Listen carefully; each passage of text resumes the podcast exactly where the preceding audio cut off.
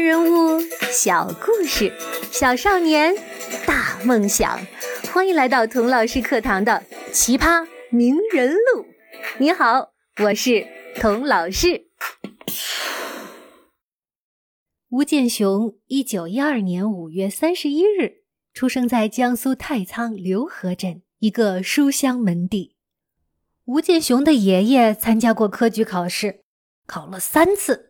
都没有考中举人，后来呢，终于考进了国子监，哎，也就相当于是进了师范学院，成了贡生。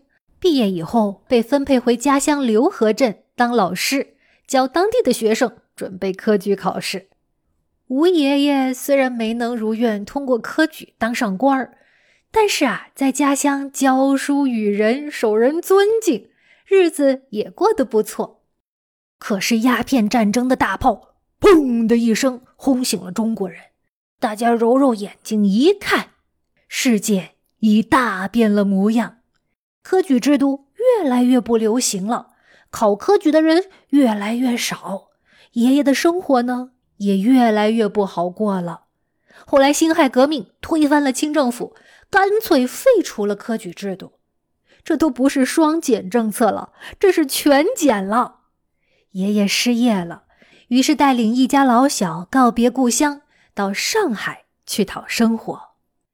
吴爷爷虽然是旧式私塾的教书先生，但是他思想很开明，一点不迂腐守旧，主动送儿子去新式学堂上学。儿子呢也很争气，中学毕业考上了中国最早的大学之一，现在上海交大的前身南洋公学。吴爸爸不但是有头脑的学霸。而且四肢发达，充满豪侠气概。他曾经参加过上海商团，你可别以为这是一个商人俱乐部，是做生意的哈。当时的中国战乱连连，被称为“东亚病夫”。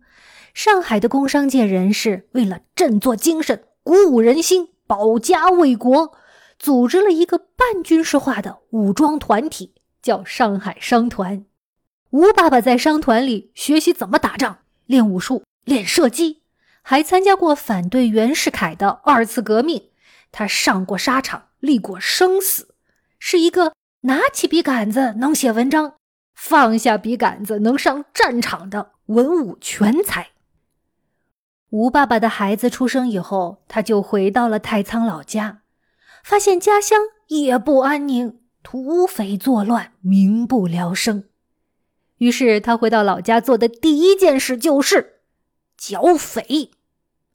他自己组织了一支队伍上山直捣土匪老巢，亲自枪杀了土匪首领，威名远扬。从此太仓再无土匪作乱。剿匪成功以后，吴爸爸又做了什么呢？他子承父业，办起了学校。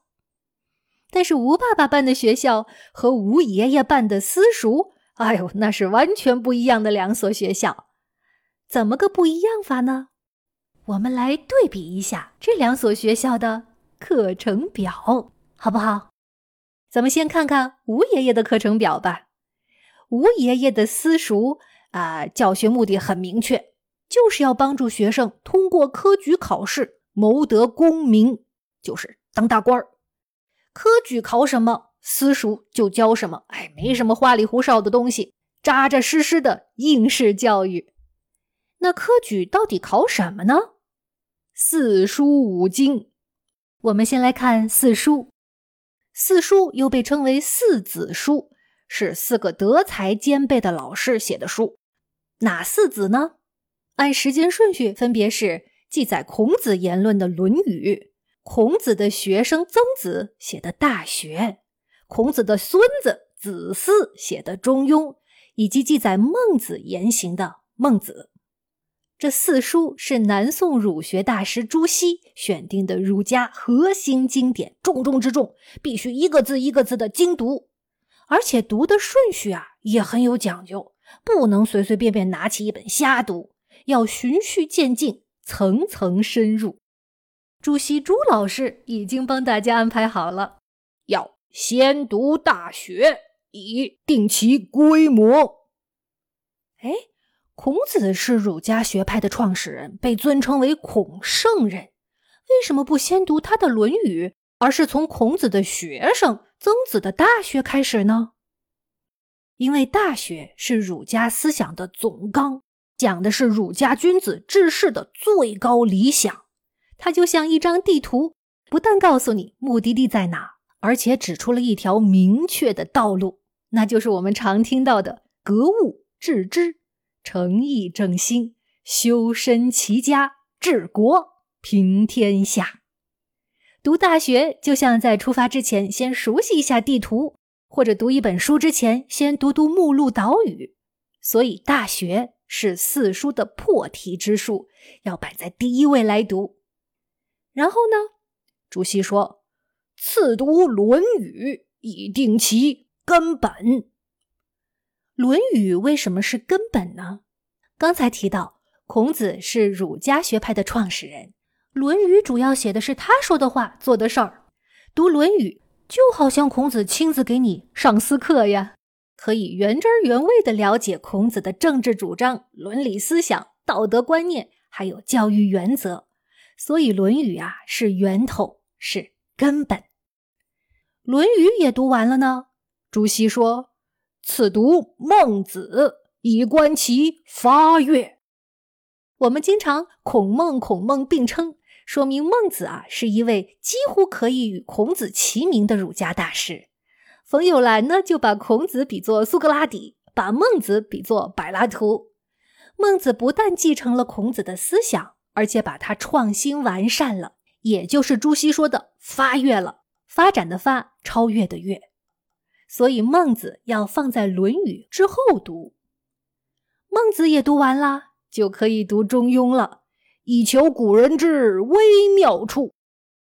咱们不少大学的校训就是从四书中来的，比如中山大学的校训“博学、审问、慎思、明辨、笃行”就出自《中庸》，它讲的是君子道德行为的最高标准，人生修养的最高境界。《中庸》的内容比较抽象，如果没有前三本书的学习和铺垫，是比较难理解的。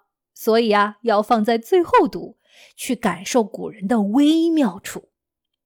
四书要精读，这在课程表里属于主课。但是光读四书还不够，还要配合五经泛读。五经分别是《诗经》《尚书》《礼记》《周易》和《春秋》。如果非要和今天的课对应起来的话呢，大致可以对应上今天的文学课、政治学课。伦理学课、哲学课和历史课，这就是吴爷爷那个时候的课程表，四书五经。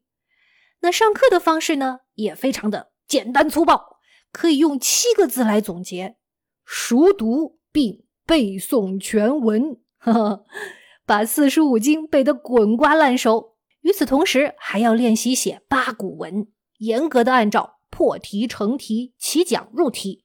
起股、中股、后股、竖股八部分写文章啊，绝对不允许自由发挥，任何超纲的内容都不学。同学们上到高中会学到一篇文章，叫《范进中举》，那里面的范进从二十岁开始考科举，哎呀，复读了 N 年，直到五十多岁，终于考中了举人。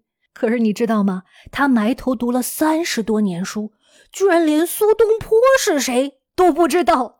What？当然了，范进是一个虚构的人物，是用来讽刺科举制度的。但是他也从侧面告诉我们，科举制度下的课程表偏科实在是太严重了。特别是在鸦片战争之后，洋务运动兴起，中国不情不愿、半推半就的进入到科学引领的新时代。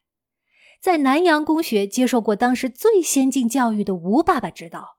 新时代需要新人才、新学校、新的课程表。那么，他设计的课程表又有哪些科目呢？和你现在用的课程表有什么区别呢？我们下一集再见吧。